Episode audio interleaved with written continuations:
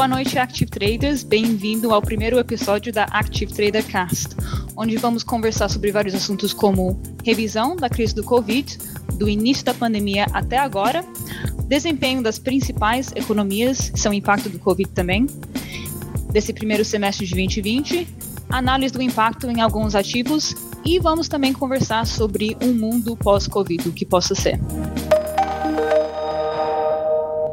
Então, bora lá para a primeira sessão. Vamos falar sobre a cronologia da pandemia. Vamos começar com, com janeiro. Então, Rodrigo, o que, que aconteceu em janeiro desse 2020? Beleza, Sara, deixa eu só fazer aqui rapidamente compartilhamento da imagem uhum. pessoal. Enquanto isso também, pessoal, agradecer aí quem tá, quem pode estar tá com a gente ao vivo, tá? E também quem consegue prestigiar uhum.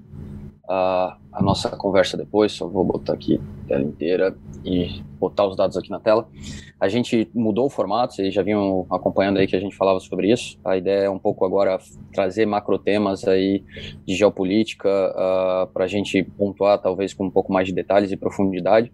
A gente assim está sempre tendo um contexto global a cada semana, deixar de regionalizar como a gente vinha fazendo.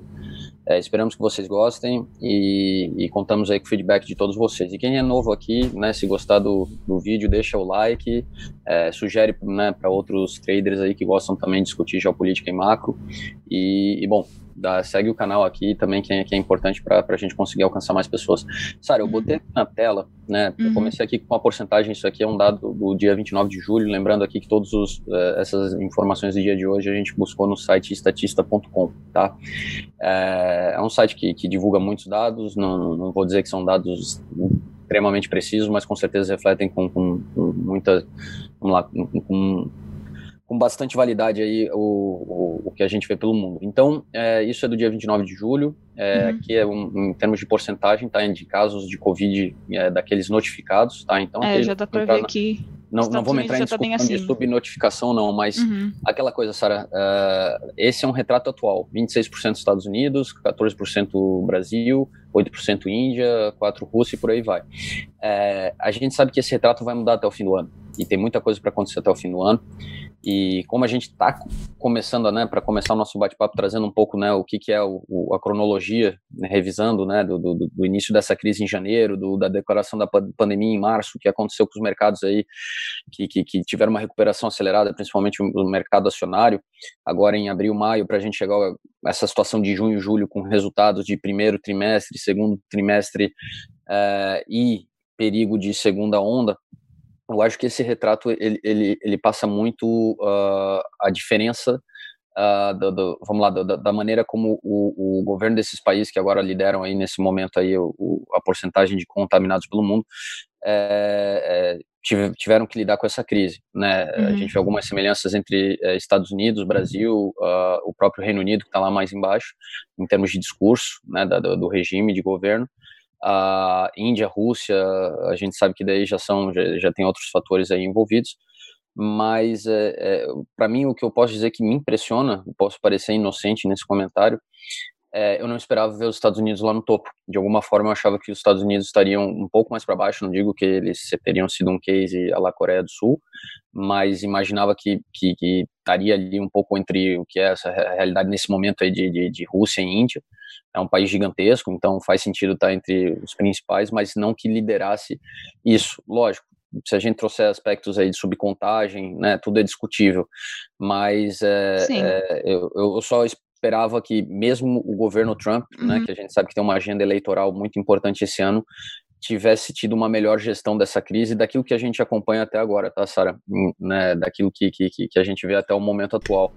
É, uhum. é, até acho interessante, sim, tu, na tua visão, Sara, assim, olhando para esses números, a gente tá vendo ali os países que nesse momento têm é, maior participação no, no, no, vamos lá, no, no, total global aí de, de casos notificados. É, tu também teve alguma surpresa ou, ou, ou de alguma forma já estão um país aí que eram esperados por ti? Bom, uma coisa que eu acho que é até interessante notar que como os Estados Unidos e Brasil também são separados por estados, um, então cada estado tem meio sua própria política em gerir a pandemia. Então não é como os outros países, por exemplo, o Reino Unido até tem um pouquinho de, de orgulho que, que vê que o Reino Unido está lá embaixo, mas um, mas um, como teve mais um, um governo, o governo estava eh, vamos dizer, implementou uma política geral, eu acho que talvez contribuiu no controle dessa pandemia. Como os Estados Unidos e Brasil, cada estado tem sua própria um, seu próprio jeito de gerir. Até li nas notícias que em Flórida eles nem queriam usar máscaras. Então, recentemente eles implementaram uma política para todo mundo usar máscara quando eles vão em lugares públicos. E, e, pronto, um estado como a Flórida, que é grande e também recebe muitos turistas, um, está vendo esse efeito de não usar máscara. Então, é um dos piores estados impactados. Então, e Brasil nem se fala, nem se fala do Brasil, porque já sabemos que, por mais que não foi um dos primeiros países de ter sofrido dessa pandemia. Um, em pouco tempo, uh, esse vírus contaminou muito, muita parte do país. Sim verdade. O, uma coisa até que eu comentaria, Mário, aí, só para a gente já pular para a próxima estatística, para a gente comentar a respeito.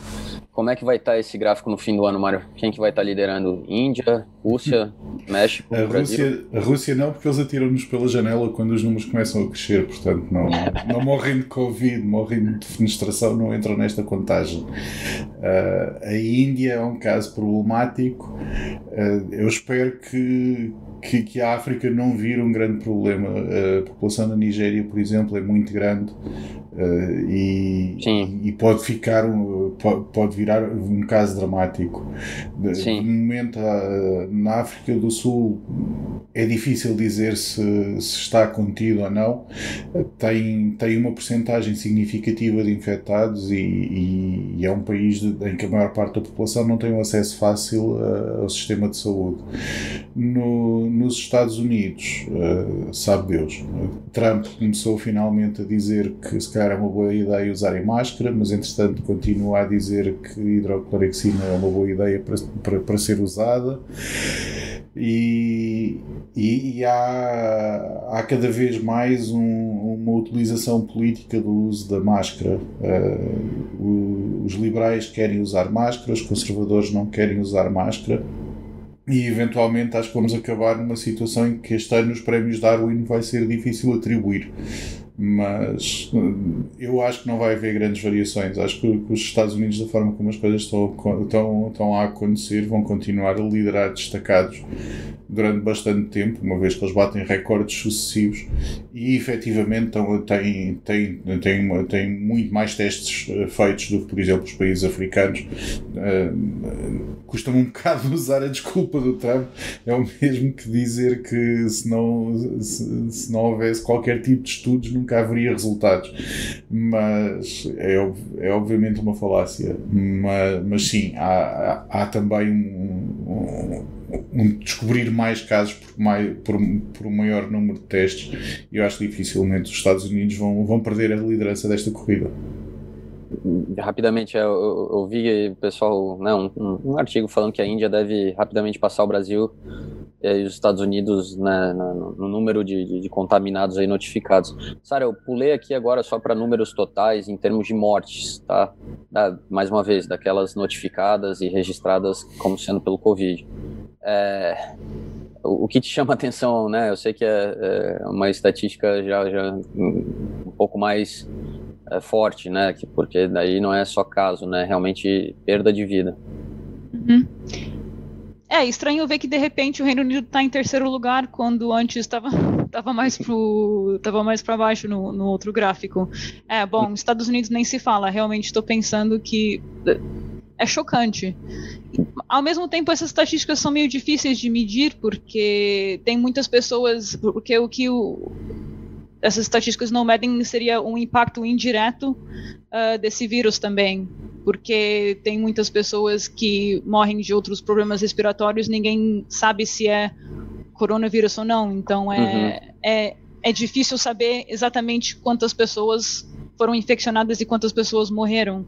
Mas é, o, o, o, que eu acho que, que assim, na minha, olhando assim para o número de mortes, né, que, que, é o que mais preocupa em termos de uma pandemia, me chama muito a atenção mesmo, mais do que ver o topo da tabela, né, que, que daí a gente pode discutir subnotificação ou não, é, é, não cheguei a colocar aqui, mas é quem não está aparecendo aqui que a gente sabe que esteve né, sofrendo logo na primeira onda, ainda em janeiro, fevereiro, casos como do Japão e da África do Sul, na da África do Sul, perdão, da Coreia do Sul, me confundi aqui, do Japão e da Coreia do Sul, né, a gente sabe que a Coreia do Sul se destacou como um caso fora da curva, mas a gente sabe que o Japão, é, ele chegou a ter um momento tenso em fevereiro, agora uhum. voltou né, o risco de uma segunda onda ali, Tóquio com, com um número acelerado de contágio novamente, lógico, dentro da proporção deles, né? Nada comparável ao que a gente viu aí nos, nos piores é, epicentros da crise. É, e, e, são lugares, vamos lá, o Japão, né, pessoal, a densidade populacional daquele país é absurda e, e, lógico, os asiáticos eles têm a vantagem de já ter lidado com outras, uh, vamos lá, outros vírus uh, no passado e já terem tido experiência com isso, mas é, é, destoa né, a gente vê que, que, que países que também tinham tudo para estar tá aí no topo da lista. Dou como exemplo, bom, esquece a China, que a China, né, a gente sabe que a estatística lá, infelizmente, nada é crível, mas uh, eu penso muito na Coreia do Sul e no Japão por causa da, da, da parte da densidade populacional em si. E, e, e, o fato de conseguirem evitar estar tá no top 15, é, eu acho que é aquilo que, que, que, mais me chama a atenção nesse gráfico. É, Também. Fala, desculpa aí, Sarah. E também mais uma coisa, que um, Japão, eles têm uma população de idosos bem alta, então eles têm um grupo grande de pessoas em risco desse vírus. Verdade, concordo, concordo, Sara. É, né, até foi uma, um, um, dos principais problemas enfrentados pela Itália, né, quando eles tiveram uh, o auge da crise, principalmente no norte, né, que conta com uma população bem envelhecida e onde o inverno né, é mais severo. A gente sabe que, que o Japão também é o, é o caso. Né? É, lá também é hemisfério norte, também era fim de inverno, também tem uma população envelhecida. E, e bom, né, sucesso deles aí que estão lidando muito melhor com isso por enquanto. É, mas aquela coisa, Mário, até em relação aqui ao número de mortes, existe algum, né, mais uma vez, passando para ti a bola de o, que, que deve ser essa fotografia ao, no final do ano, pensando que não, não sai nenhuma vacina até lá, né, porque a gente sabe que a vacina saindo, ela será disruptiva na, na, na questão dessa, dessa crise da pandemia. É, existe algum país que, por causa de alguma segunda onda, uh, pode vir a, a, a, puxar lá, né, vamos, vamos lá, ir, ir lá para cima, principalmente no âmbito mortalidade, esquecendo a questão do, do, do, vamos lá, de casos em si? É assim, uh, eu começo a ter algumas dúvidas na utilização da expressão segunda onda, ou seja, normalmente em, em doenças deste tipo, como foi, por exemplo, com a gripe espanhola ou doenças de, de cariz uh, respiratório, fala-se em segunda onda porque elas perdem, perdem força durante o verão. Portanto, há, uma primeira onda que é no primeiro inverno em que elas aparecem. Durante o verão, uh, praticamente o vírus desaparece porque não tem condições de sobrevivência e as pessoas não, não, habitualmente não têm gripes nem problemas respiratórios durante os meses de verão. E depois, quando vem o segundo inverno, então vem a segunda onda. Uh, esta, este vírus em particular não me parece de todo que esteja a ser afetado pela chegada do verão.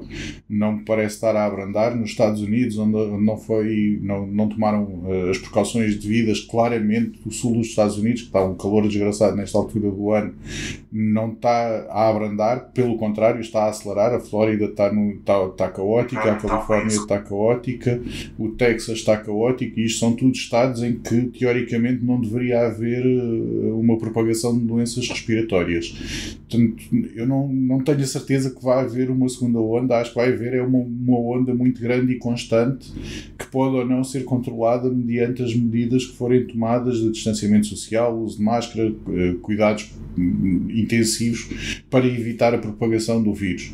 Se estes cuidados forem tomados, tudo bem, vai, eventualmente o vírus desaparece, porque primeiro já há um grande contágio da população, portanto começa a haver o, o efeito de, de imunidade de grupo e por outro lado, e o que vai dificultar a, a, retransmissão do vírus, e por outro lado, como toda a gente vai tomar cuidado, fica ainda mais difícil o vírus propagar e, e iremos ver um achatamento da curva, da, a onda deixará de ser uma onda muito grande e passará a ser um, um, uma onda constante, pequena, que vai, que vai entrar em declínio, um pouco como a, a meseta ibérica na, em Espanha. Uhum. Uh, aqui deste gráfico, a mim o que me surpreende é que se nós juntarmos os países todos da União Europeia, vão em 166 mil mortos. Portanto, o que bate um pouco os números do, dos Estados Unidos. Portanto, a Europeia tem vantagem de estar a contar a cada país os seus números e não estarmos a juntá-los a todos como aos Estados Unidos. Portanto, os Estados Unidos é que ficam como os feios da figura que andam a matar imensa gente. Mas, por enquanto, até, até a ver, esta, a União Europeia portou-se pior que os Estados Unidos. Uh, acho Muito que, bem colocado, Mário. Acho, que, neste, acho que, que estas são as minhas principais observações em, em, relação à situação que se verifica. Agora, os Estados Unidos têm, é, e aqui neste gráfico vê-se, o descontrole de infectados. Eles têm, têm uma Sim. grande vantagem que é que o, os avanços e o maior conhecimento da doença cada vez diminuem mais o, o grau de mortalidade eh, deste vírus. Portanto, mas eh, se eles continuarem na, na, na, progressão de infectados que têm, está completamente fora de controle, uh, isto uhum. vai ser um bocado caótico. Concordo contigo. Sara, eu joguei agora na tela aqui, uh, né, o, também do dia 29 de julho, o, o número de, de, contaminados, né, contabilizados, notificados ali, e né, até um último número para a gente ver e já pular para a próxima sessão. O, o, o, que eu pergunto para ti, Sara, e, de, e, depois, Mário, para ti também, é, é, o, eu acho que o importante desse número de 16 milhões, quase 17 milhões aí é, no mundo inteiro, agora seria um pouco o caso de qual será que é o real número se a gente considerar assintomáticos? É o dobro, o triplo ou talvez ainda mais? Né? Eu deixo a minha opinião, eu acho que é o dobro. Boa pergunta. eu vou antecipar à Sara enquanto ela pensa. É assim, só houve, só houve uma população que foi testada a 100%. A do foi, Vaticano. não, uh, a do navio cruzeiro que esteve pendurado, agora já não me lembro do nome do navio, mas o navio cruzeiro ah, o ficou no... um negócio assim, Sim, né? O Diamond Princess. Foi a única população que foi testada a 100%. E da população que foi testada a 100%, foram detectados 305, 353 casos sintomáticos e 373 assintomáticos. Portanto, se extrapolarmos isto para, para o resto da população, que é impossível testar a 100%, eu acho que, que deve andar na mesma. não deve variar muito em relação a isto. Agora, uh, depende é se os jovens uh, são, são mais ou menos assintomáticos que uma população mais envelhecida, porque uma população do navio cruzeiro é bastante mais envelhecida do que a população normal de um país. Verdade. Se, se os jovens forem, uh, tiverem maior propensão a ficarem assintomáticos, aí pode passar para o triplo ou para o quádruplo. Mas não há estudos, é muito difícil porque não há um estudo completo de uma população normal testada a 100%. Sim, eu, eu diria que mais do que o dobro, sinceramente, porque eu, eu acho que. É, bem como o Mário disse, tipo, assintomático tem muitas pessoas que podem estar com vírus, mas nem sabem. Um, tem muitas pessoas até, eu, eu não eu só vou aplicar o caso do Reino Unido. Muitas pessoas não tiveram os testes mesmo com sintomas uh, devido à falta de é, devido à falta de recursos, a maior parte deles foram mandados a ficar em casa e, e self-isolate, uh, basicamente. Então, alguns nem foram testados mesmo com sintomas. Agora, imagina as pessoas sem sintomas que nem sabem que tem. Então, eu, eu acredito que mais, mais que o dobro. Sim, concordo também. Bom, uhum. então fazendo só aqui uma um, um para fechar essa primeira sessão, deixei aqui é, só esses números então aqui, quase 17 milhões de contaminados até o dia 29 de julho, uh, 664, né, vamos arredondar para 664 mil mortos, uhum. e o infection rate que continua em termos globais em 2.5. Né? Eu acho que disso aqui a gente só pode falar sobre esse infection rate ainda em 2.5 que faz a gente perceber que em, em, em, termos globais a gente não achatou a curva, literalmente. Uhum.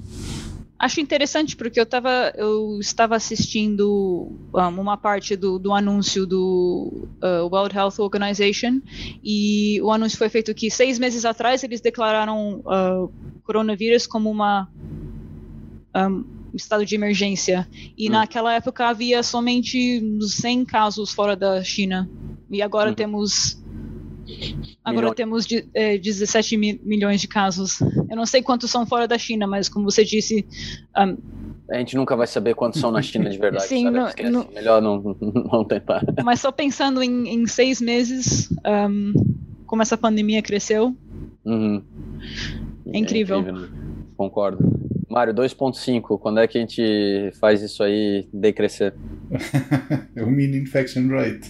Sim. O mean infection Salva-nos, rate. Não, o mean infection rate é, é, é dificilmente vai, vai diminuir a, a nível global a, uhum. curto prazo. Um, ainda ainda há, há, zonas que não foram afetadas, há zonas onde o nível de, de propagação ainda está no, na, na primeira leva da ascendência e vai levar algum tempo até, até o mini infection rate vai cair abaixo do 1. Sim.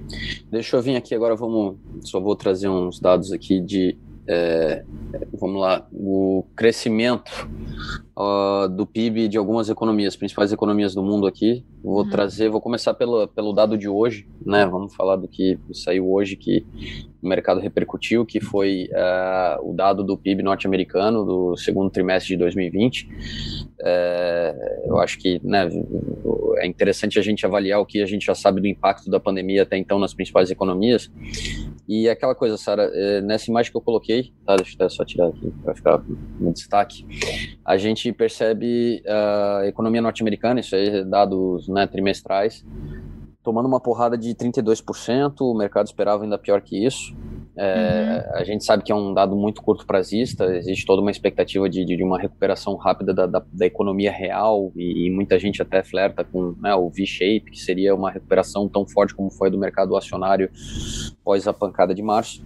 Hum, mas é, é 32%, assim, por, né, por mais que seja um, no meio da situação atual, é um número que, que, que, que é bizarro, né? É, nesse caso dos Estados Unidos, uh, tu acha que é o fato da, da, da, do dinamismo da economia norte-americana que traz muita facilidade para demitir e contratar um pouco a razão deles estarem tendo um número assim violento? Bom, até como você disse isso, até o resultado saiu mais otimista do que o consenso dos analistas. Um, ah, uhum. não, por, não por muito, mas, uh, mas um pouquinho melhor. Um, ah, é, mas eu acredito, parece ser, parece ser uma mudança drástica, mas uma mudança drástica pode, pode mudar novamente com um, no próximo semestre. Eu, eu acredito, não é que eu uhum. não, é, não é que eu analisei muito bem, mas mas é um número bizarro, eu diria, eu concordo contigo. É, é, é, chocante até. Até eu vi hoje a notícia e eu pensei, nossa, até no início não eu não é um número normal, né? Pro, é, não acreditava, não parece ser, não parece ser um, vamos dizer, uma economia. Uma estatística fiável, né? Sim. É, concordo, concordo. Não, aquela coisa, eu acho que a, a, gente percebe que, né, tu parar uma economia, não importa, né, a gente vai ver os dados aí da China e de outros países. Bom, da China chama atenção, como sempre, né? Mas é, é normal, né? É, o interessante é, é, é saber o poder de recuperação que, que, muitas vezes pode surpreender e que existe muita confiança, principalmente em torno dos Estados Unidos, por eles historicamente aí, né, na história recente, terem sido um exemplo de, de, de uma economia dinâmica que, que, que, passa por crises e depois né, tem um, uma recuperação acelerada da sua economia. E, e, medidas nesse sentido por parte do governo norte-americano e da própria Banco Central norte-americano não faltam. Né? Até na verdade está vindo demais a ponto, daqui a pouco já vou chamar ali, a gente vai passar para avaliar alguns ativos, é, né, de estar tá sendo discutido se, se, se o dólar continua né, sendo a moeda de reserva global ou não. É, Mário, 32% é, é crível ou tem um pouco de pó de pirilim pim, pim chinês aí nessas estatísticas americanas? Uh, é assim, eu lembro-me de 2008 e 2008 não chega sequer a ser comparável com esta barra. Uh, 32% é catastrófico. Os analistas poderiam estar à espera de pior um, o mundo também poderia ter acabado e podíamos ter ficado como os dinossauros. Mas 32% uma quebra num trimestre, 32% é assustador. O que é mais assustador é que eles estão piores agora do que estavam quando, este, quando esta estatística foi feita.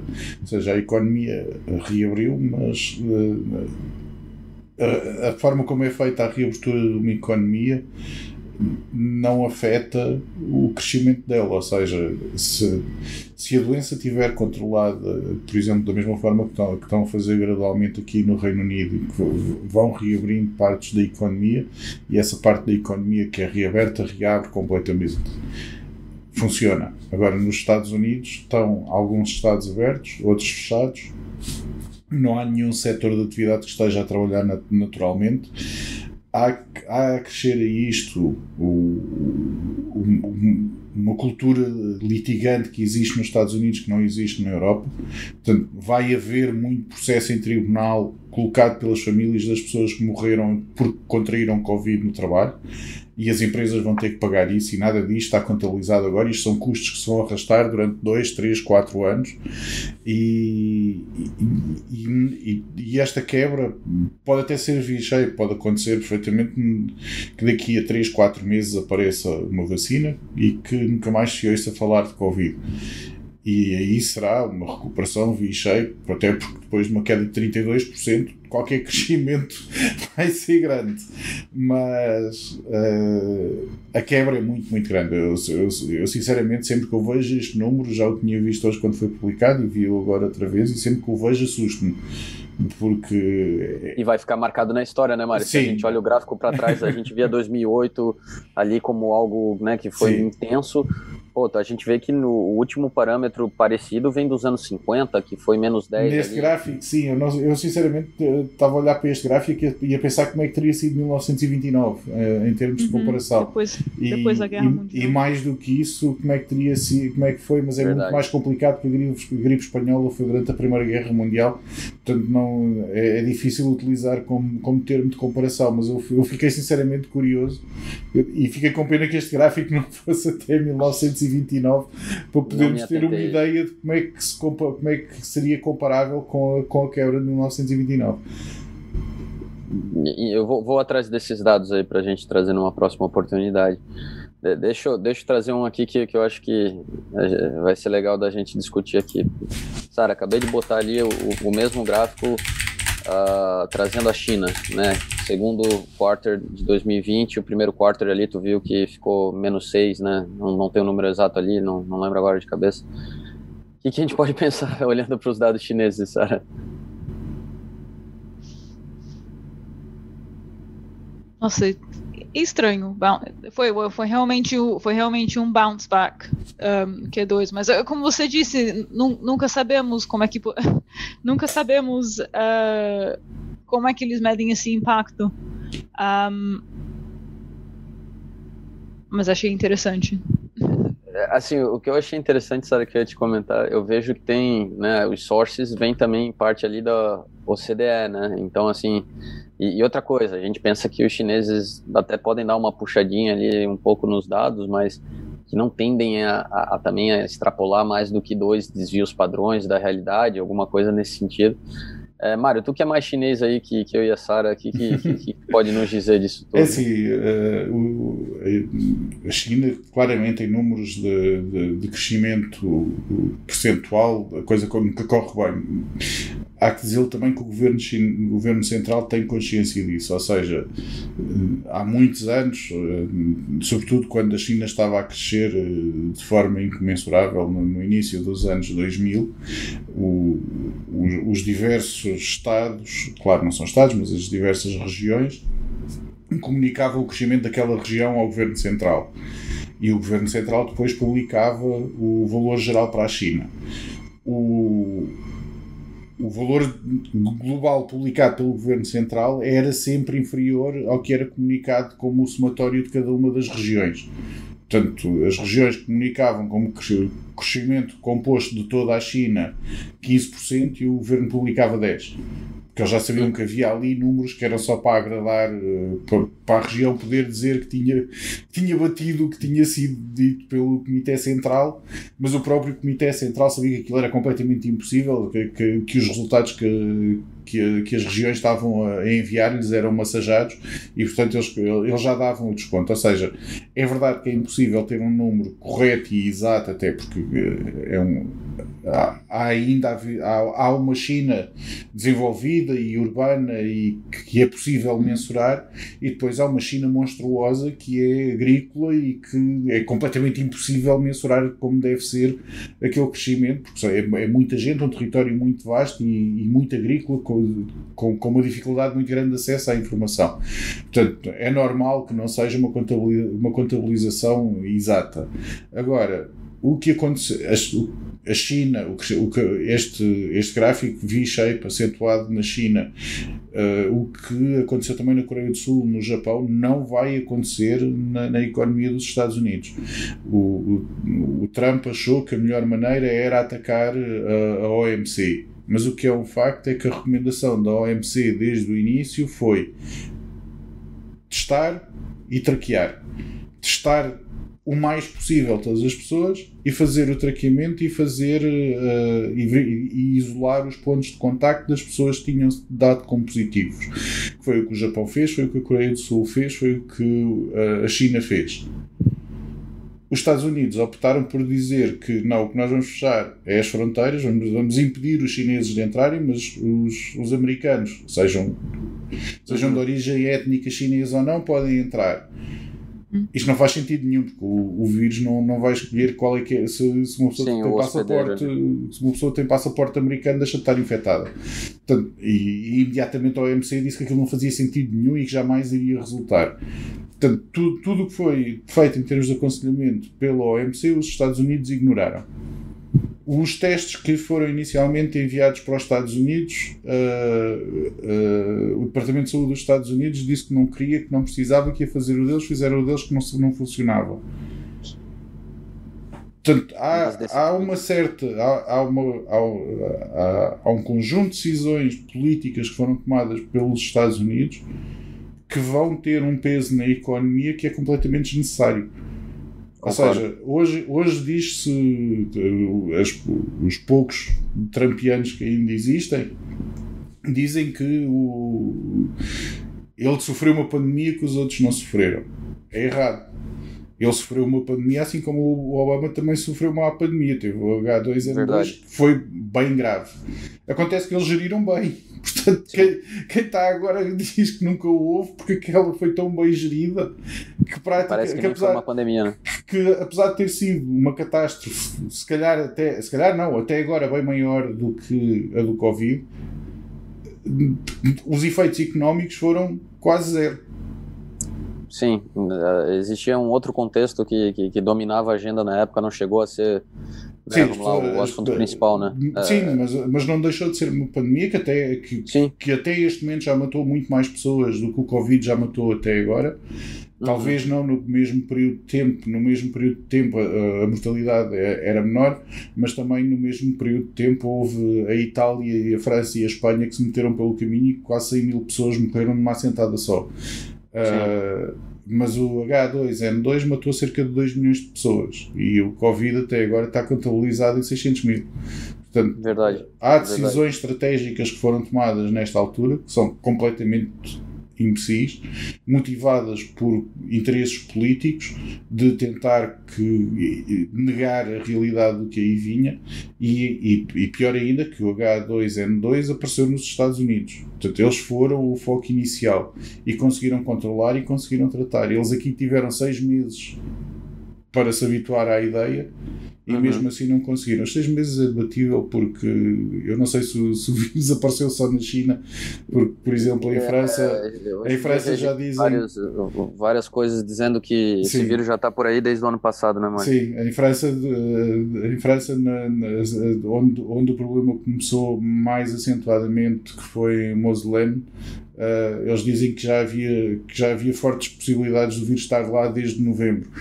Mas pronto, vamos assumir que apareceu uh, em, em, novembro na China e que, não, e que o, o, o, ponto zero é novembro na China, que até agora é o dado que é mais antigo, que é cientificamente uh, aceito.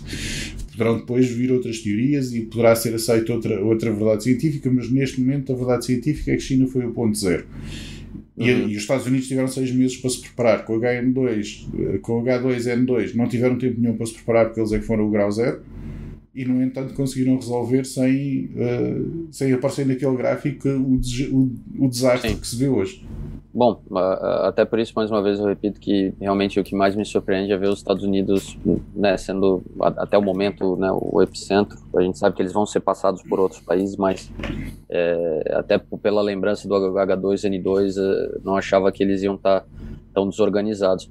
Vou passar dois aqui, Sara. Eu tô colocando, já coloquei, deixei aqui um tempo o do uhum. UK, só que daí é mês a mês, mostrou que de março para abril a economia britânica caiu 20%, de abril para maio se recuperou 1,8%.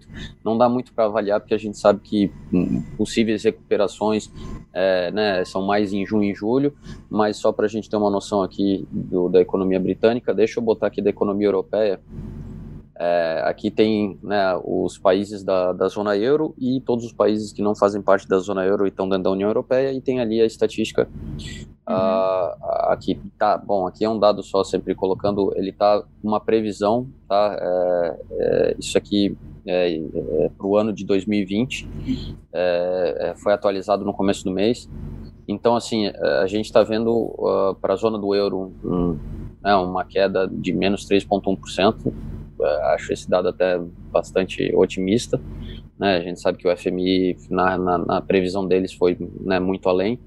É, mas o que eu acho interessante é a gente ver que tem países da periferia da Europa que estão com perspectivas até de crescimento, né? Lógico, são países como vou, vou destacar aqui o caso da Polônia, que a gente sabe que é, né, não chegou a virar epicentro e, e, ao que tudo indica tiveram um controle mais ou menos ok ali da, da, da questão da pandemia. Então chama atenção, acho nesse gráfico aqui que ele está falando daí já de perspectivas de crescimento econômico, de PIB, é, que a União Europeia, aquilo que tu falou, Mário, é, como os Estados Unidos, dentro dos Estados Unidos e como no próprio Brasil, né, pensando em, em, países federativos, existem regiões que souberam lidar melhor e que vão passar melhor pela crise econômica que, que deriva aí desse, né, dessa pandemia do que outros, né? E eu acho que a Europa, quando a gente divide ela, isso fica bem claro, até porque os principais países infectados são países da zona euro, que a gente vê ali que a zona euro é aquela que está com uma perspectiva ainda pior do que do conjunto da União Europeia. É, aquela coisa, Sara, entre UK e, e a gente olhando para a Europa, é, na tua opinião, ele, eles conseguem assim atenuar um impacto econômico mais do que uh, os Estados Unidos? Ou, né, pensando, vamos lá, União Europeia e bota o Reino Unido no bolo, comparado aos Estados Unidos, que se a gente né, for, fazer uma comparação direta, a gente está trazendo aí é, áreas hum, similares e, lógico, a população europeia é muito maior, mas para medir, vamos lá, dois mercados ocidentais desenvolvidos, tá? É, tu acha que a Europa ela consegue sair disso aí melhor do que os Estados Unidos? Eu acredito que sim. Uh, o Reino Unido, por exemplo, é, um, é, uma economia muito baseada em consumo, uh, household spending. Então, um, isso foi, eu acho que isso foi o, o, impacto negativo do lockdown, porque muitas pessoas perderam o emprego, então tem menos menos capacidade de gastar mais, gastar mais e a economia do Reino Unido não é baseada em produção como são outras, um, mas eu acredito que agora que estamos, nunca sabe, né? Porque muitos países europeus saíram da saíram do, da quarentena e da, agora estão voltando. Um, enquanto que estamos tendo, eu sei que Mário não gosta do termo segunda onda, mas alguns estão enfrentando uma segunda onda. Reino Unido ainda não chegou nesse ponto. Um, então vamos ver. Eu acredito que até no próximo trimestre talvez vamos ver um, um pouquinho de crescimento enquanto tem mais consumo. Agora outros países europeus hum, vai depender dos que dependem mais de turismo, né? Porque tem alguns que não dependem e daí eles não tiveram tanto, vamos dizer, tanto risco um, em fechar as fronteiras, porque eles não dependeram uhum. tanto de pessoas vindo de fora e, e, e apoiando suas economias. Então eu acho que eu acho que esse é um fator que deve ser considerado. Concordo, Sara, concordo. A gente está vendo isso nesse exato momento, né? Aqui o Reino Unido acabou de fechar a fronteira para a Espanha, a Grécia, uhum. depois de abrir a fronteira para turistas, voltou a fechar porque viu um aumento no número de casos e, e, e bom, é, concordo contigo que né, até o que a gente aprende dessa pandemia e desse momento atual em relação a mercados e, e avaliação de ativos é que é, tem que ser minucioso. Né? A gente tem que uhum. avaliar país por país, região por região, setor por setor. É, existem, né, no momento atual, no olho do furacão, a gente sabe muito bem quais são aqueles que estão sofrendo mais, quais estão sofrendo menos, e, e, e com isso tem um, uma visão mais micro, né? não dá para ser tão macro nesse momento. É, aquela coisa, Mário, a gente sabe que está muito se falando a respeito da Europa, né, depois de muito tempo sempre andar atrás dos Estados Unidos em termos de crescimento, quem sabe agora por ter no global ali, talvez está conseguindo lidar melhor com, com, com, essa crise da pandemia. Quem sabe pela primeira vez uh, vou se recuperar mais rapidamente do que os Estados Unidos e se tornar até um mercado desenvolvido ocidental é, é, mais atrativo né, do que o, o norte-americano. Uh, sim, normalmente a Europa constipa-se quando os Estados Unidos espirram. Uh, tinha sido a realidade de, dos últimos 50 anos. Uhum. Esta, esta, desta vez o, o, os Estados Unidos não espirraram, apanharam uma broncopneumonia aguda e, e, a Europa não está a sofrer os efeitos devastadores que deveria sentir com, com o estado em que os Estados Unidos ficaram. Uh, é verdade que os Estados Unidos têm se esforçado por uh, acabar com a nova ordem mundial que eles tinham criado para o seu próprio benefício. Portanto, houve, houve uma mudança de interesse geopolítico em que eles acharam que a nova ordem mundial que eles tinham construído deixou de fazer sentido e decidiram uh, abandoná-la. E o, se há coisa que o poder abomina é vácuo. Portanto, quando os Estados Unidos se começam a retrair, há outros atores a nível global que vão ocupar o vácuo que os Estados Unidos estão a deixar. Eh, nomeadamente a China e, e, a Rússia. E o que é um facto é que a Europa cada vez mais está virada para esses mercados e cada vez menos está virada para os Estados Unidos. A dependência do, da Europa em relação aos Estados Unidos é cada vez menor. E, e isto nota-se sobretudo neste cenário atual em que a Europa deveria estar a ser completamente devastada e não está. Verdade, verdade. O Mário, até para a gente avançar aqui, eu vou parar de compartilhar minha tela. Abre alguns ativos aí para a gente bater um papo aí sobre o impacto do, da pandemia em diferentes ativos até o momento. Ah, é assim, nós fizemos aqui uma seleção cuidada, tanto vamos mostrar o gráfico de um dia dos FANG. Uh, eu depois vou acrescentar a Tesla e temos também o Gold, o índice do dólar, o DAX e o S&P 500. Portanto, quando o que, eu, o que eu ressaltei em cada um dos gráficos e, e vamos analisá-los exaustivamente foi primeiro dia 16 de março, portanto, uh, que foi quando o mundo acabou e uh, o dia 23 de março, que foi quando o mundo recomeçou e parece nada tinha acontecido e tudo, e tudo voltou ao normal. Portanto, na maior parte dos gráficos uh, é, é, facilmente verificável uh, esta tendência. Rodrigo, a questão que hum. eu te coloco é, primeiro, neste caso escolhemos, fizemos, escolhemos cuidadosamente para mostrar uh, os excessos da economia digital. Esta, é, é, óbvio que numa pandemia destas a economia digital é mais beneficiada porque as pessoas não podem sair, portanto fazem, fazem um uso abusivo da economia digital. Uh, mas para além disso, há também uma fuga ao risco, por um lado, que, que deveria indicar uma quebra dos mercados e não está a acontecer. Sim. É, assim, Mário, uh, eu acho que a gente está. Bom, é, aquela coisa que todo mundo até ri hoje em dia de falar sobre a nova normal, né? É interessante quando a gente quer tentar se aliviar de que a gente está enfrentando o desconhecido, a gente fala sobre o novo normal que ninguém sabe o que, que é. É, a, a, paradigmas estão sendo quebrados, né? E, e, e, e, o que eu acho que chama muita atenção, por isso a gente fez questão até de estar tá discutindo aí as ações aí das principais empresas tecnológicas norte-americanas, porque eu acho que elas são a vanguarda do, do, do, do, vamos lá, do, dinamismo econômico do, do século 21, tá? Quem inova é, não tem crise. Tá? Ah, por quê? Porque tu domina tecnologias que são de necessidade básica, né? Vou dar um exemplo aqui aleatório, apesar da gente estar tá olhando aqui Facebook, ninguém, ninguém parou, não, pelo contrário, todo mundo começou a usar ainda mais as ferramentas deles estando em casa. Se pegarmos a Amazon, pô, a cadeia logística deles nunca foi tão importante como no período da quarentena. Uhum. E, e, e, então, assim, todo esse ganho de eficiência que essas empresas tecnológicas elas têm por inovar, né, não importa a área, é, num momento como esse de crise se mostrou de, de, de muito valor. Hum, até porque a gente viu que, que uma pandemia mostrou que uma quarentena, é, quem, quem, quem, né, quem, quem tem a sua atividade baseada na tecnologia tem uma disrupção mínima, enquanto que aqueles que têm, né, vamos lá, sua atividade econômica muito dependente da questão física, presencial, é, é quem mais sofre. É, eu, eu, o que eu só acho assim, Mário, olhando para o gráfico das FANG, né, a gente vê ali que o, deles né, já, já foi V-shape é, ainda ali logo depois de abril, maio, que, que, que, o mercado já recuperou, todas elas recuperaram seu valor e já estão no positivo no ano.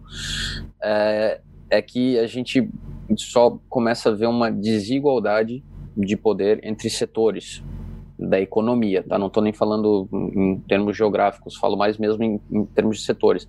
É, é, mais uma vez, nada, né, não estou falando que hoje em dia, vamos lá, empresas do setor aéreo ou de bens de consumo é, não são economicamente interessantes, pelo contrário, né? Tem várias atividades básicas que, que, que, sempre vão existir, que qualquer empresa que naquele setor faça um bom trabalho, faça uma boa gestão do, do, do, né, do da, da sua empresa, vai conseguir conseguir crescer, é, é, mas o acúmulo de poder dessas empresas, tá, até vi aqui, é, tá, eu estava de olho aqui no chat, né, eu acho que depois a gente vai responder aqui as perguntas no final, é, falaram ali da, da, da sabatina no Congresso, é, é, é, muito interessante porque elas, elas começam a acumular muito poder. Ah, tudo bem, mas há 10 anos atrás eram as petroleiras, há 20 anos atrás eram os uhum. bancos. Né? A gente sabe que sempre existem certos, né, certas empresas e setores que acabam muitas vezes concentrando a maior parte da riqueza do, vamos lá, de um setor privado de um determinado país. Mas é, é, eu acho que isso se, se, acentuou de uma forma muito grande e, e até a, a, própria sabatina no Congresso, depois a gente já pode falar especificamente disso, dessa semana, é, é, acho importante importante, tá? Lógico, depois a validade dela, porque houve um discurso, né, um contexto político, mas eu acho importante por quê? Porque, é, é, vamos lá, a, a existência de, de, governos é realmente para fazer esse papel moderador da sociedade e, e, na medida que certas empresas começam a ter um, um poder econômico muito grande, né, equivalente a estados soberanos pelo mundo, né, a gente sabe que uma, uma Apple, eu não sei o dado atualizado, mas até pouco tempo eles tinham 200 bilhões de dólares em reservas, é uma, uma coisa bizarra, é, não é normal, é, é, é, assustador, entendeu? Por quê? Porque a, a gente sabe que ele se torna um, um, um agente paralelo né, no, no, no, contexto geopolítico. Tá? É, a gente vê aí, eu tenho um, um Twitter que eu recebi de um, de um colega nosso, do, do Elon Musk, né? Lógico, a gente sabe que o Elon Musk é temperamental, né? O cara é um gênio e tem essa personalidade forte dele. E tava ali um cara reclamando que ele falou, pô, eu não acho certo, vim com mais um pacote de ajuda, essa é a minha opinião. E daí veio um cara ali, um ativista, falou, pô, não é certo tu dar o golpe, né? Tu juntou os Estados Unidos da golpe no governo lá do Evo Morales na Bolívia para poder ter controle sobre o lítio bolivi, boliviano. E dele respondeu assim, né, daquele jeito dele, é, bom, a gente dá golpe onde a gente quer, se, se acostuma com isso. É, é, eu sei que ali é um, existe a personalidade do, do Musk que né, desvirtuou um pouco as coisas, mas ao mesmo tempo não é de toda mentira aquilo, sabe, Mara? Não, eu, eu concordo. É, é... Vamos lá, Sara, eu, eu, sei que nisso aí tu pode contribuir com a gente aí, né? Vamos lá, ele não tá mentindo quando ele, né, ele realmente eh, indica que existe um interesse óbvio deles de ter o controle sobre o lítio Sim. boliviano e que o governo americano, quem sabe, deu uma ajudinha ali, né, é, destituindo o governo do Evo, que já vinha de tantos anos no poder e que parecia que, como o Maduro, continuar por mais alguns anos. Não, eu concordo. Só vendo da maneira que os Estados Unidos agem com, com a China, nessa guerra entre as marcas deles, isso não me surpreende que eles tenham isso sobre bom, países com menos influência. Um, e, bom, o poder está tá no dinheiro, afinal. Sim, é verdade, verdade. O, até pra gente ver aí, Mário, tu bota só das FANG uma depois da outra ali, vamos Facebook, Apple e tal, só para ver se, se existe alguma diferença ali no. Então é assim, Apple, dia 16, fez um spinning top no dia 23 e depois foi-se embora. A uhum. Amazon é mais chocante, porque a Amazon no dia 16 caiu um pouco, não fez mais nada se não subir até hoje. E estamos a falar de não é pré-crise eles estavam em 2100 enquanto começaram a cair até o 16 de março foram até 1619 e hoje estão a 3100 depois de terem aliviado um pouco dos máximos 3300 a Netflix teve alguns problemas agora porque atingiu o máximo de 575, também não fez spinning top. Eh, no dia 16 de março fez uma, uma vela eh, bull muito acentuada, tanto teve, teve no domingo na abertura uma, uma queda muito grande, fez um, um spinning bottom. E depois teve uma vela verde linda no dia 16 de março e nunca mais voltou para trás foi até aos 575, antes da crise estava em 379, hum. teve menos assinantes do que estava à espera e agora aliviou um pouco dos máximos. A Google fez no dia 16 de maio, caiu muito no domingo, na, naquelas duas primeiras horas no, no, no, no domingo, não, no dia 16 caiu bastante no, na, na, abertura, fez um spinning bottom e depois foi-se embora, no, fez depois um spinning top no dia 23 e vo, voltou onde estava praticamente antes da crise, neste momento, depois de ter estado uh, um pouco acima, um pouco acima, não, bastante acima, 50 dólares acima. No o gráfico da Microsoft que eu não pus aqui.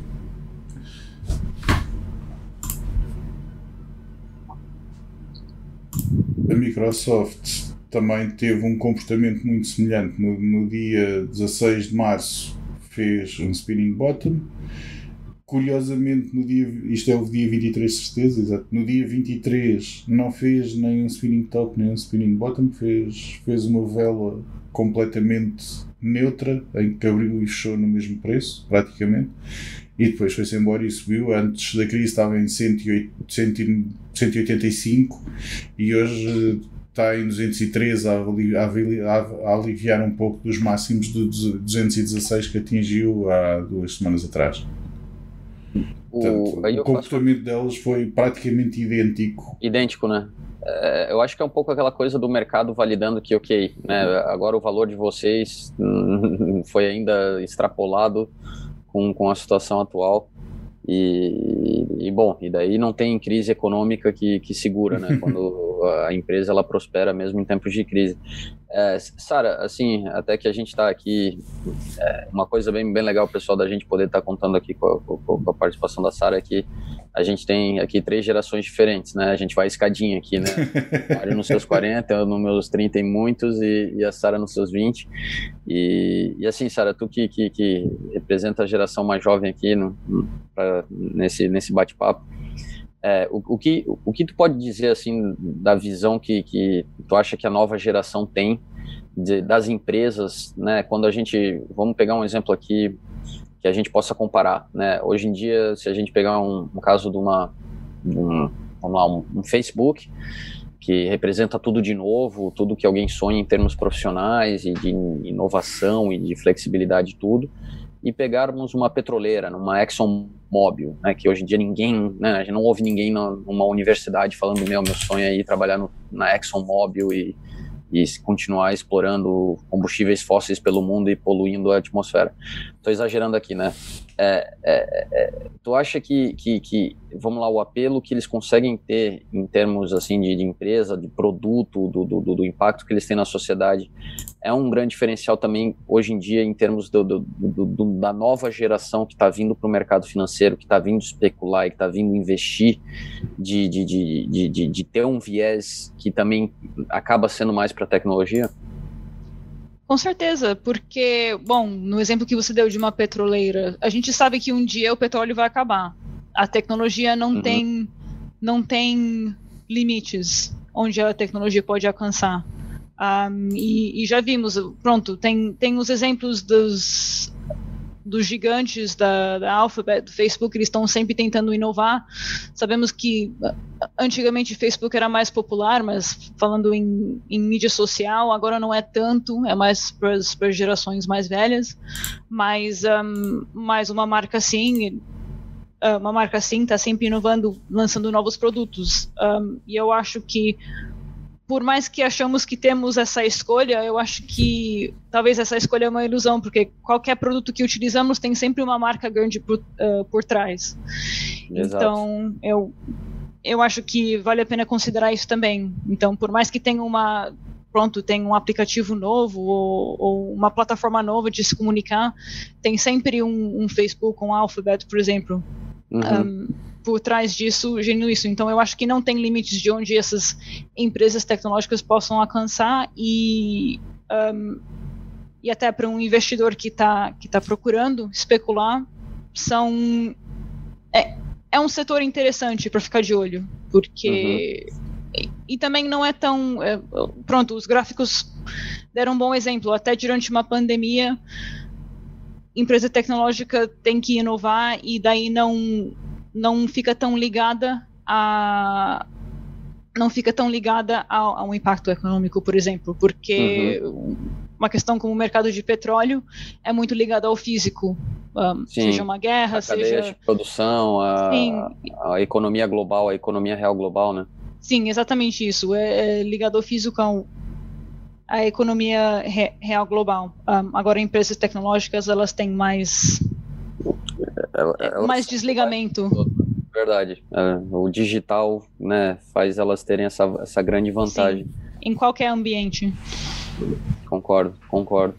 E, e, os ativos mais tradicionais aí, Mário? Porque é fácil olhar as funk, foi bonito. Diz que tu não botou a Tesla, né? Que a Tesla foi. Não, não, não pus a Tesla porque eu tenho medo de, de, ver o gráfico da Tesla. Eu, como, como falaste na Exxon, eu aproveitei e pus o gráfico da, da, da ExxonMobil e tenho a informar que quem investiu em 2007 na ExxonMobil investiu mais ou menos em 95 dólares. Uh -huh. Hoje em dia está a agoniar nos 41. Ai.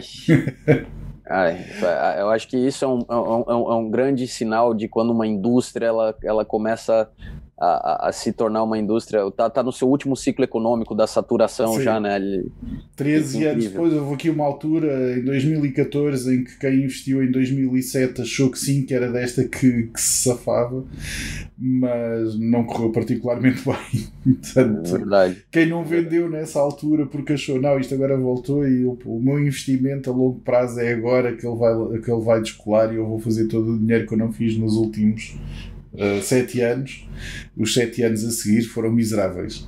Uh, mas não é só da ExxonMobil. Uh,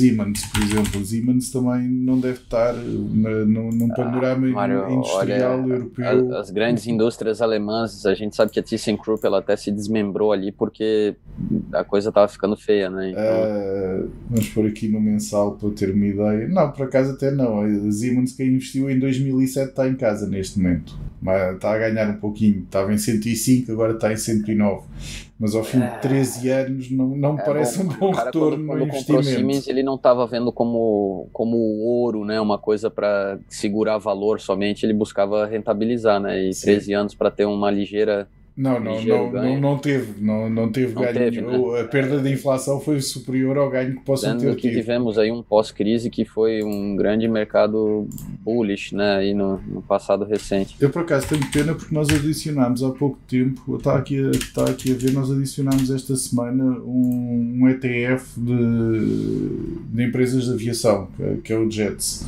Olha que interessante, que interessante. Só que infelizmente não está disponível na, na, na, demo. Eu vou ter que falar com alguém ah, tá, para disponibilizarem na demo. Para Seria interessante para a gente ver. Não, sim, eh, estava a tentar, estava à procura desesperadamente dele porque adicionámos, mas também é verdade que adicionámos há uns dois dias.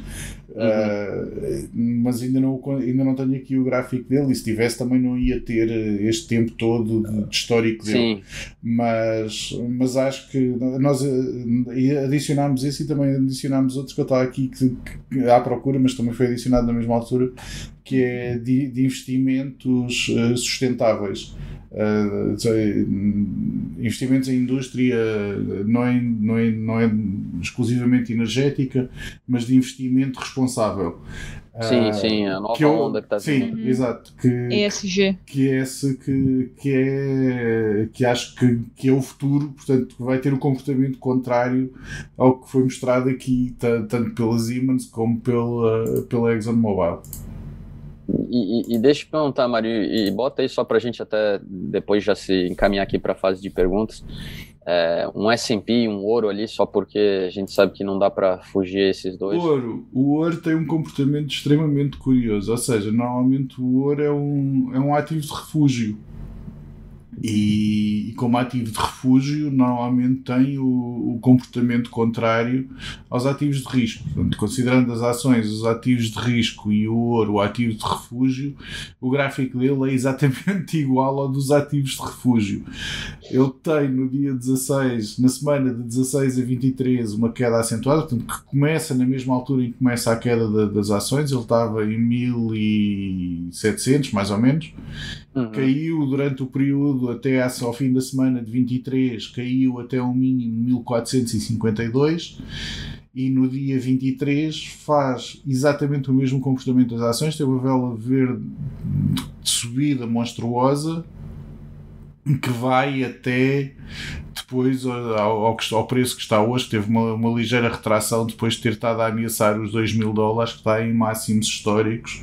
Eu vou Sim. pôr aqui o mensal, só para aparecer aqui, que foi na altura do, do pós-crise financeira, em que ele tinha estado, em que ele atingiu no, no, em setembro de 2011 o máximo histórico uh, de sempre, de 1920, 1921 dólares por. Por contrato. E hoje em dia por, e hoje em dia está em 1956 depois de uma ligeira retração do dia de hoje em que a vela deste mês de julho de 2020 o máximo foi 1981 Uh, é, é, assustador até porque é um comportamento extremamente parecido com, com o comportamento das ações. Na, uhum. aqui, aqui é o gráfico do S&P 500, portanto na semana de, de 16, que mais uma vez foi quando o mundo acabou, até o dia 23 em que uh, recupera, não está em máximos históricos como está o ouro, mas está muito uhum. perto dos máximos históricos que foram alcançados mesmo antes do início da crise Portanto, passando aqui no mensal, uh, o máximo histórico foi de fevereiro deste ano, que, que atingiu o 3.397 e está em 3.272 neste momento. Sendo que esta ver, é, a vela de julho é uma vela uh, bull muito acentuada e a vela de fevereiro é uma, uma vela bearish muito acentuada que depois se prolongou para a desgraça que foi março. Sim, por que, que você acredita que tem esse comportamento curioso? Entre o, a correlação, a primeira vez que eu vejo uma correlação direta entre um ativo de risco Sim. e um ativo de não risco, excesso de dinheiro no mercado. É verdade. A, a, a, velocidade estonteante a que, a que tem sido lançado dinheiro no mercado provoca algumas reações ilógicas e uma das reações ilógicas que o excesso de liquidez está a ter é um comportamento tanto de risk on, de ativos risk on como ativos de risk off, portanto há ativos de refúgio de risco. Se eu puser aqui o gráfico do IEM, que é o outro, outro ativo de, de refúgio, vai ter exatamente o mesmo comportamento que está a ter o ouro. Uh, aqui vai aparecer ao contrário, porque o, a, a, base do par é o dólar, mas o, o, comportamento do iene, que é, que, é um ativo, que é um ativo de refúgio, atingiu, ainda não ainda está muito longe dos mínimos que se verificou no, no, no pré-crise, que foi por volta de 77 uh, ienes por dólar, mas no período uh, mais bullish pós-crise foi até aos 125 ienes por dólar e agora já vai nos 104 com uma vela de março bearish uh, na ordem de mais de 4 mil pips. Portanto, não, não estamos a falar de uma variação suave. E, e, e, isto são, teoricamente, tanto, tanto o ouro como o iene são, são ativos de refúgio. Uhum. O S&P 500 e o DAX, que são ativos, que são tudo menos ativos de refúgio, que são ativos de risk on, que são quando há um, um sentimento bullish no mercado para onde toda a gente vai, tem exatamente o mesmo comportamento. Portanto, tem, tem na semana 16 e 23 tem um, atinge o, o, o fundo do mercado uhum. e depois daí arranca e dispara. Este mês de março tem sido um bocado tenebroso para, para o DAX também, mas uh, anda, anda muito perto dos máximos onde esteve antes. Uh, uh, o máximo que ele atingiu foi aqui este, esta vela do dia 21 de julho, em que ele foi até 13.300. E antes de, das quedas que se verificaram por causa do Covid, ele andava a 13.800. A 13 Estamos a falar de 500 pontos. No DAX é significante, cada ponto no DAX custa uma fortuna. Portanto, estamos a falar uhum. de uma quantidade significante de dinheiro, mas estamos a falar de um movimento percentual relativamente insignificante. E isto é tudo excesso de liquidez do mercado. É, é, assim, até vou, vou, vou perguntar para a Sara aqui, Mário, porque eu concordo contigo, né? Vamos lá, o lado risk-off, a, né, a, a busca pela segurança no momento atual é justificável. E esse comportamento bullish em, em alguns ativos financeiros, né, esse modo risk-on, é, comprova o excesso de liquidez que pessoas estão assumindo risco no momento que não, normalmente não assumiriam. É, Sara, tem um cara no Brasil que eu, que eu gosto lá, o tal do Touro de Ouro, o Pablo Spear, que ele, ele falou que uma máxima histórica no ouro, né, né, no ouro, que é um ativo de segurança, é, é, é, um, é, um, é um urso ao contrário, né? Porque, na verdade, a gente vê o ouro bater numa máxima histórica, seria aquela noção de que, beleza, os mercados de risco tendem a, a corrigir com intensidade. É, é, é, é, esquece o que a gente olha para o passado, Sara? Ou, ou, ou, será que o momento atual ainda tem validade a gente ficar observando padrões passados? Bom, sempre é importante levar em consideração, mas estamos vivendo em épocas um pouquinho, como diz, fora do normal. Eu sei que já, já haviam pandemias, tipo, nos últimos 10 anos, mas, mas não não no, ambi não no ambiente que, em que vivemos agora. Então, eu acho que não, não é possível usar o histórico para prever o futuro, mas, um, mas sempre é. é sempre é confortante, né?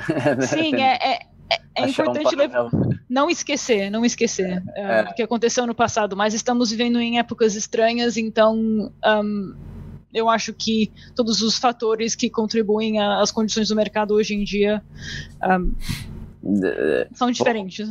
Vamos buscar um, uma terceira forma de definir o mercado, né? A gente tem o bull, o bear, né? E, e no começo era o kangaroo. Vamos ver se, se é kangaroo ou se não vai ser, quem sabe aí algum.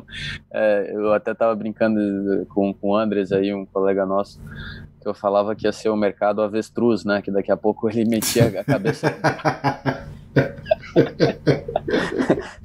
Bom, não, que não seja avestruz ninguém, que é o mercado avestruz, pelo amor de Deus. Não, Você ouviu, ouviu aqui primeiro.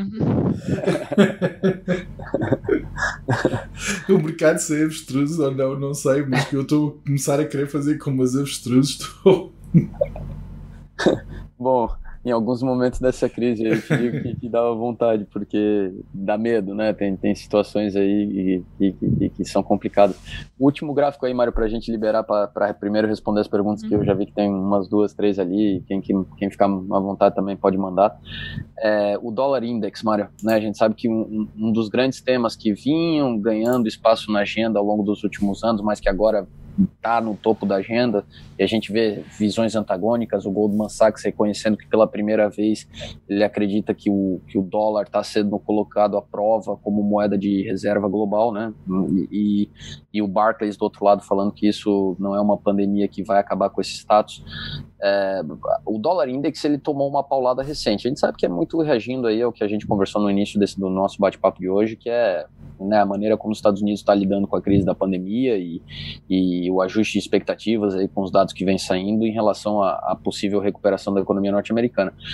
É, é, mas uh, mais do que a recuperação da crise da pandemia, eu acho que essa discussão é, tem muito em consideração o balanço do Fed, né, e, e o endividamento norte-americano que, é, principalmente agora com, com a reação pós-pandemia, né, tanto do Fed quanto do governo norte-americano, é, foram inchados além da, da, do volume que, que, que, já, já vinham trabalhando ao longo dos últimos anos, que já eram considerados, né, vamos lá, desconfortáveis, né, por muitas pessoas ao redor do mundo. é, é, é, possível a gente, é, vamos lá assim, é, é, é possível ser que é possível, né? Mas é, a gente pode ser surpreendido, Mário, se, se por um acaso os Estados Unidos ter né, encontrar dificuldade em, em, se recuperar da crise atual, desse processo só ser acelerado, né, além do, do, do que a gente consegue visualizar nesse momento? É assim, uh, alguns dados estatísticos um pouco assustadores. Nós, no dia 1 de julho até hoje, portanto, amanhã ainda pode mudar alguma coisa, mas durante o mês todo de julho, o índice do dólar teve 5 dias positivos. Tudo o resto foi a vermelho.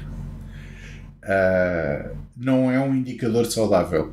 Não é que não possa acontecer uma semana ou duas de perdas constantes, mas em, num período inteiro de um mês haver cinco dias em que o, em que o índice teve um comportamento uh, positivo é assustador.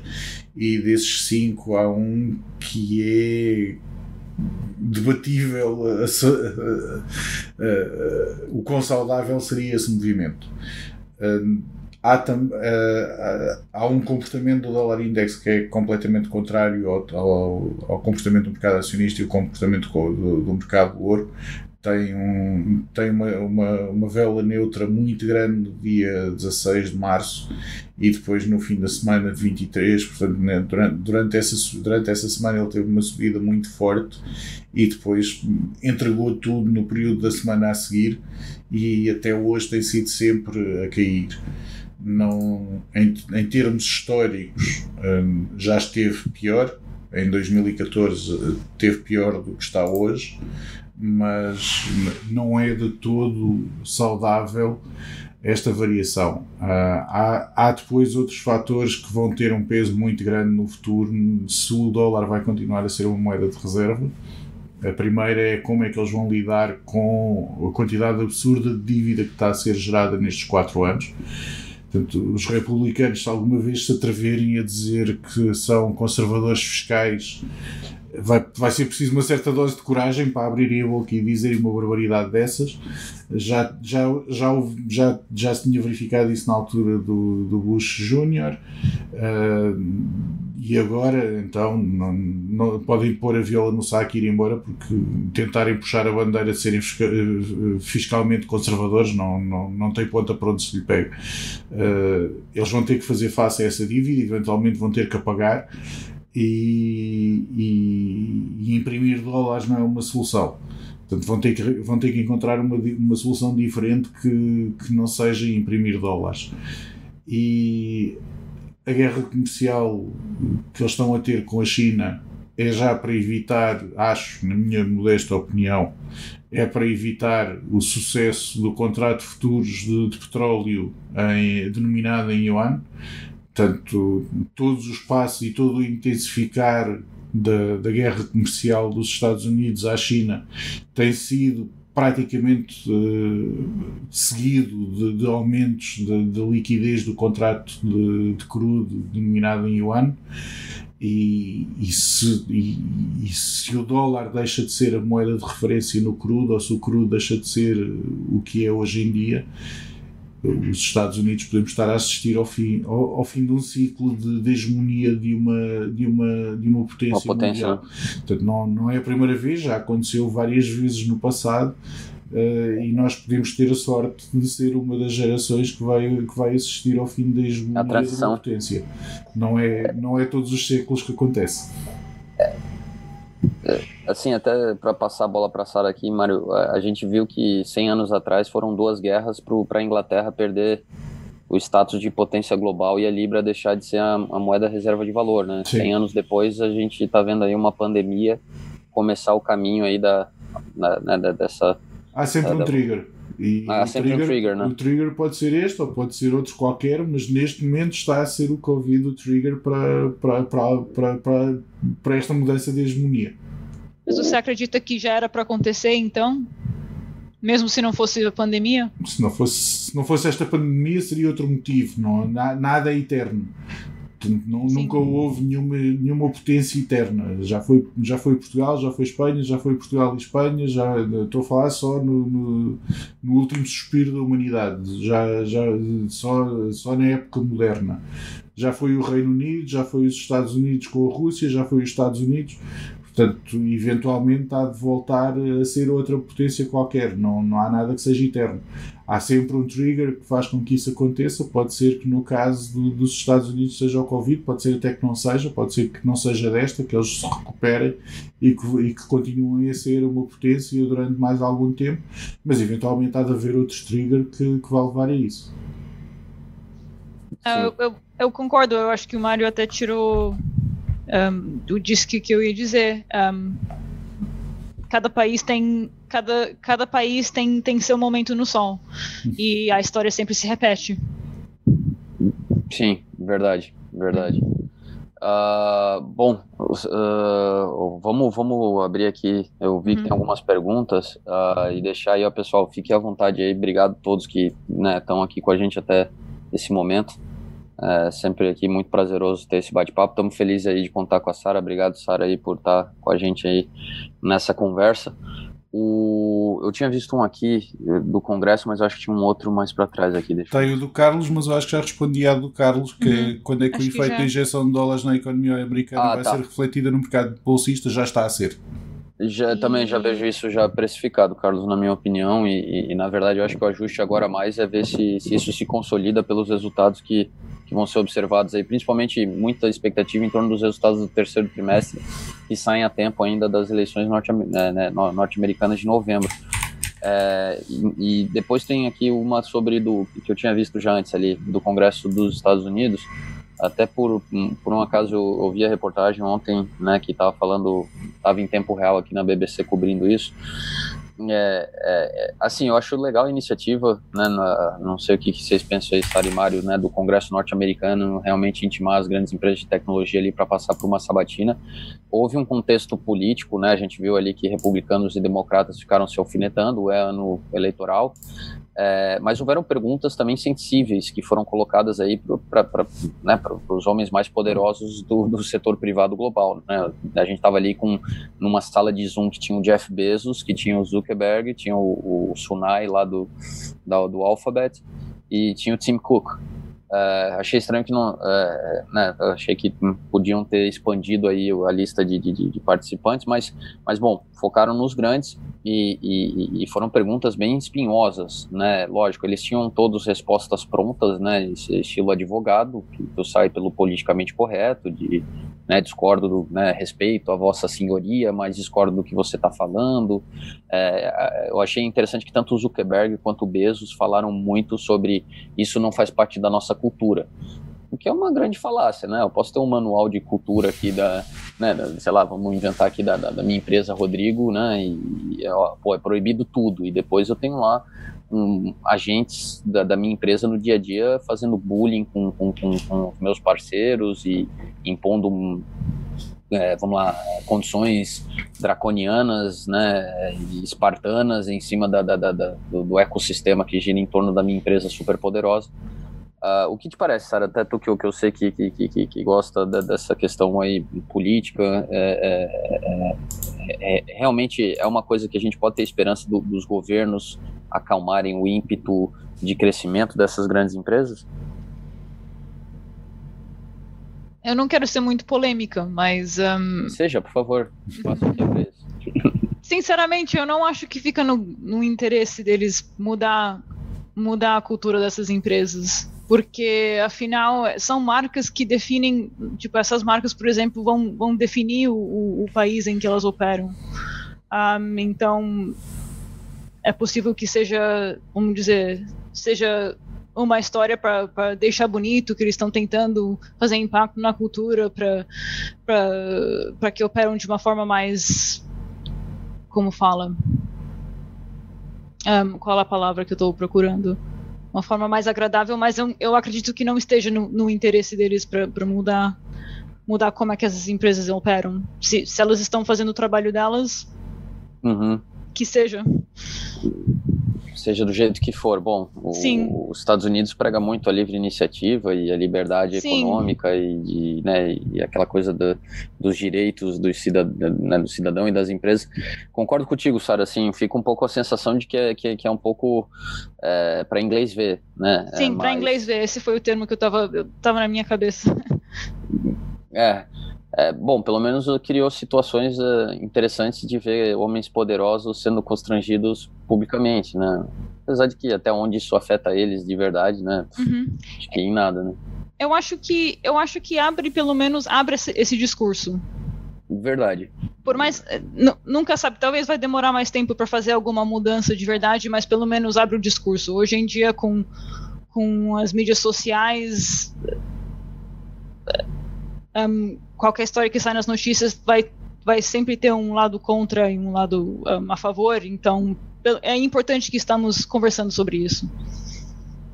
Sim, também vejo isso como, como algo positivo. Sim. E, e, e tu, Mário, não deixa de opinar aí. Que, que, não, eu estava eu tava, eu tava a pensar que, que eu, sou, eu sou um fã incondicional do Sacha Baron Cohen e está a pensar pôr um vídeo dele aqui a falar sobre o Facebook. Eh, não só o Facebook, mas a social media em particular. Primeiro, uh, é óbvio que eles estão contra qualquer mudança, faz parte do business model deles. Ou seja, agora, por exemplo, em que a Sara disse que, está a tentar ser, uh, não, não ser contenciosa.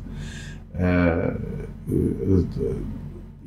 a social media vive disso, vive de engagement se não houver engagement, não há social media, não há visibilidade para os anunciantes. Portanto, o business model deles parte do princípio que é importante haver uma discussão entre duas partes, mesmo que a discussão dessas duas partes seja completamente ridícula. Assim, nem sempre há o mesmo, nem sempre há dois lados para a mesma discussão. Eh, eu dizer que a Terra é plana não é válido para alguém que me está a dizer que a Terra não é plana eh, isto é um, é um exemplo extremo, mas não deixa de ser um exemplo de que nem sempre há dois lados para a mesma discussão, não se pode dar a mesma importância aos dois lados. Uhum. Uh, e a mim o que me choca fundamentalmente é ver a quantidade de, de comentários néfugos, misoginistas, sexistas que existem no Facebook quando o Facebook consegue eliminar o mais leve vestígio de pornografia do site deles. Uh, eu não percebo qual é que é a diferença. Uh, eu acho que a única diferença é que não compensa o custo.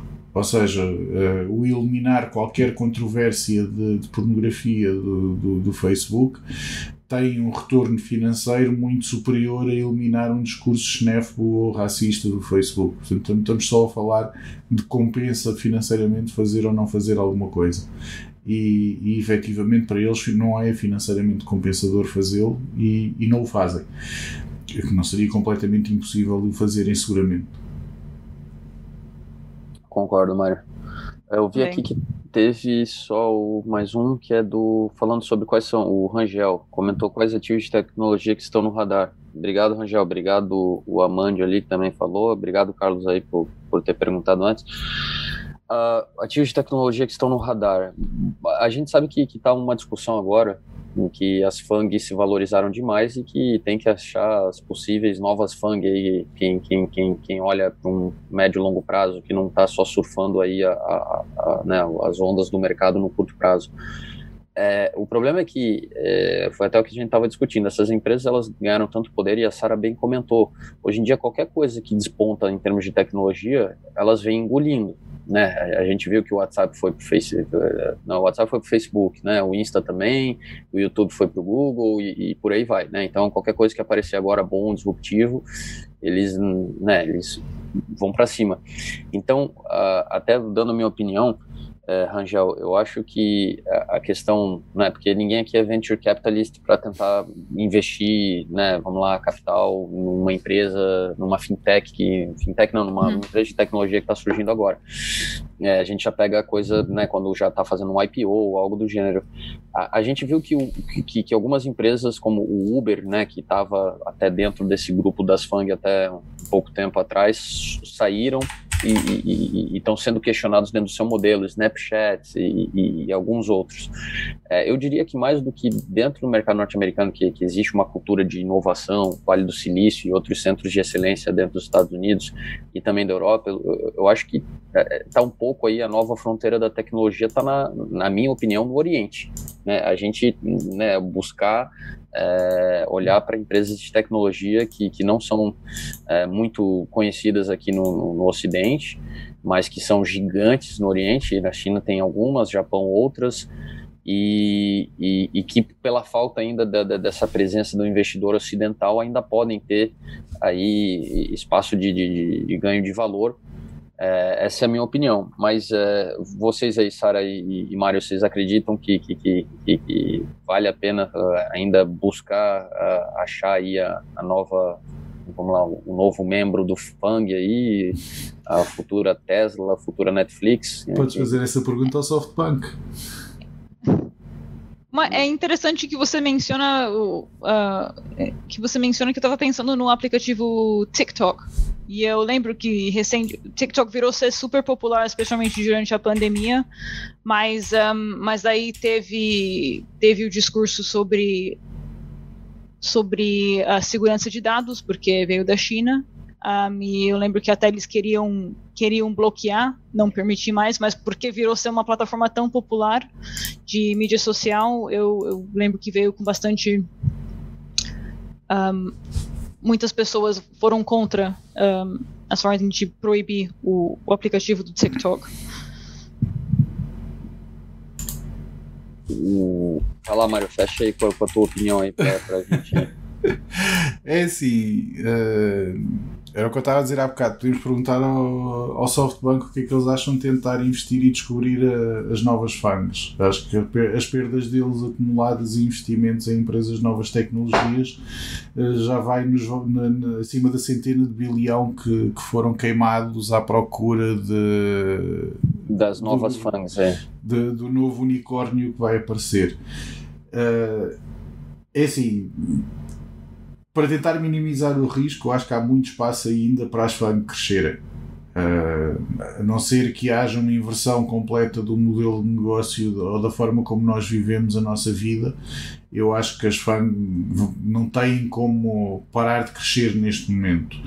Se, se quiserem olhar para investimentos alternativos, uh, eu, eu sou um particular apreciador da Checkpoint do, de Israel que, que faz desenvolvimento de software e hardware e que para mim pode ser o, um, uma das novas FANG uh, eventualmente. E obviamente também pode ser a nova Wirecard. Sim, verdade Verdade. O problema de investir em, em, tecnologias ou tentar em novas tecnologias ou descobrir qual é que vai ser o novo unicórnio é que a probabilidade maior é que não seja um novo unicórnio, mas que seja um novo Wirecard ou algo semelhante como tem acontecido com várias hoje em dia. Sim, existe um risco muito grande. A gente tem que lembrar que o Masayoshi lá, Son, né, do, do SoftBank, ele, ele na verdade ele fez fortuna com o Alibaba, né? Ele Sim. Foi, virou, acertou, virou. acertou num unicórnio e falhou nos outros todos a seguir. Falhou em todos os outros, mas às vezes ele tá com aquele pensamento que um unicórnio basta um. vale por 20 que, Sim, que deu Basta errado. um, basta encontrar um. É por mas isso é preciso que é capital. Sim, mas é preciso é capital para, para esperar até ele aparecer. É, aí, é, para brincar aqui com a Sara, que a Sara ela, né, ela conhece melhor que a gente, eu, eu fiquei surpreso esses dias, Sara, vendo um, um, filme de criança aqui com os meus filhos que, que, existe algo mais raro que os unicórnios, que são os narwhals, né? Que são os, os, os golfinhos e unicórnios. Eles são então, os, os, unicórnios do mar, né? Os unicórnios do mar. Então, uh, vai que o Masayoshi tá atrás aí da, da, da uhum. novo, do novo narwhal aí, que, que, que, ninguém vê e que quando se acha, né? A gente sabe que transforma a coisa em ouro, né? A jogada dele com a Alibaba foi uhum. surpreendente. O cara entrou realmente num momento que né, ele fez ali um, um, um, ganho de capital absurdo, né? Coisa que, que é acertar na loteria totalmente. O, bom, eu vejo que a gente já chega aqui no, no, no limite do limite do limite do nosso horário aqui. Sara, por favor, faça as honras da casa aí de, de finalizar aqui o, o nosso, nosso bate-papo. Só queria deixar aqui o meu agradecimento já aí para todo mundo que esteve aqui presente e, e, e, e obrigado. Né? Fiquem à vontade para deixar seus comentários e, e, dar seus feedbacks. Isso aqui é, um, uhum. é uma metamorfose ambulante, como dizia o Raul Seixas. Né? O importante é que a conversa seja boa. A gente adora eu, o Mário, aqui e agora feliz de estar contando com a Sara de bater esse papo. É, mas é, é, todo tipo de direcionamento que vem aí de vocês que acompanham é bem-vindo. Não, muito obrigada por, ter, por terem participado, obrigada Rodrigo e Mário. Um, essas gravações estão, estarão disponíveis depois também para quem não conseguiu quem não conseguiu participar ao vivo um, no nosso canal no YouTube Active 3 Portugal.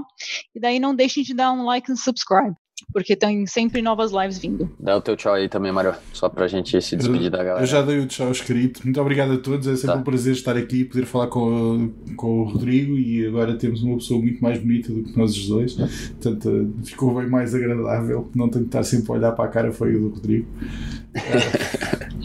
Concordo. E Obrigada, Mário. Até para a próxima semana.